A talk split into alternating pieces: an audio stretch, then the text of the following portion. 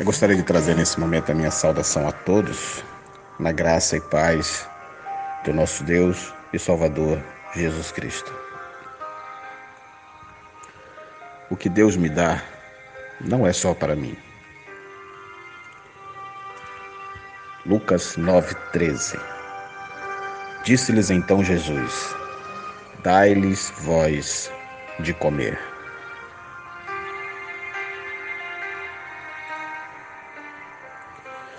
Quando os discípulos sugeriram que Jesus despedisse aquela grande multidão faminta para que fosse comprar comida, ele lhes disse: Dai-lhes voz de comer. Foi uma ordem desconcertante, pois eles não tinham comida para cinco mil pessoas. Mas se Jesus nos dá uma missão, ele garante os recursos. O mestre poderia pedir ao pai uma chuva de pães e peixes, mas o seu plano ali era diferente. Aquele problema seria usado para ensinar algumas lições importantes. O desafio era também uma oportunidade. Alguém precisaria compartilhar. Então, o rapaz renunciou aos seus cinco pães e dois peixes entregando-os a Jesus. Ele entregou tudo, sem reservas. Parecia uma perda, mas o alimento voltaria abençoado e multiplicado. De imediato, a situação do moço parecia piorar, mas a sua oferta seria o princípio de um grande milagre. O eventual apego e o egoísmo poderiam ser obstáculos à ação de Jesus, levando-o provavelmente a agir de um outro modo. Mas na verdade houve ali desprendimento e generosidade. Coloque nas mãos de Jesus o que ele lhe pede. Não é perda, é investimento de fé. Às vezes nos consideramos tão pequenos, às vezes entendemos que nada temos para oferecer ao reino de Deus.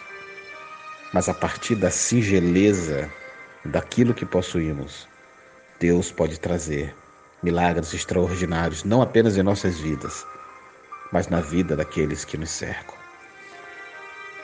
Aquele rapaz trouxe o que possuía para o Senhor Jesus.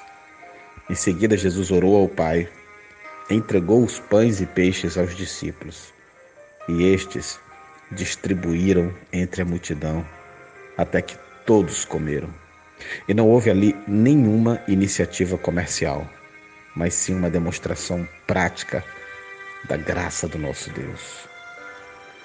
Podemos e devemos fazer um paralelo entre o pão natural e o alimento espiritual.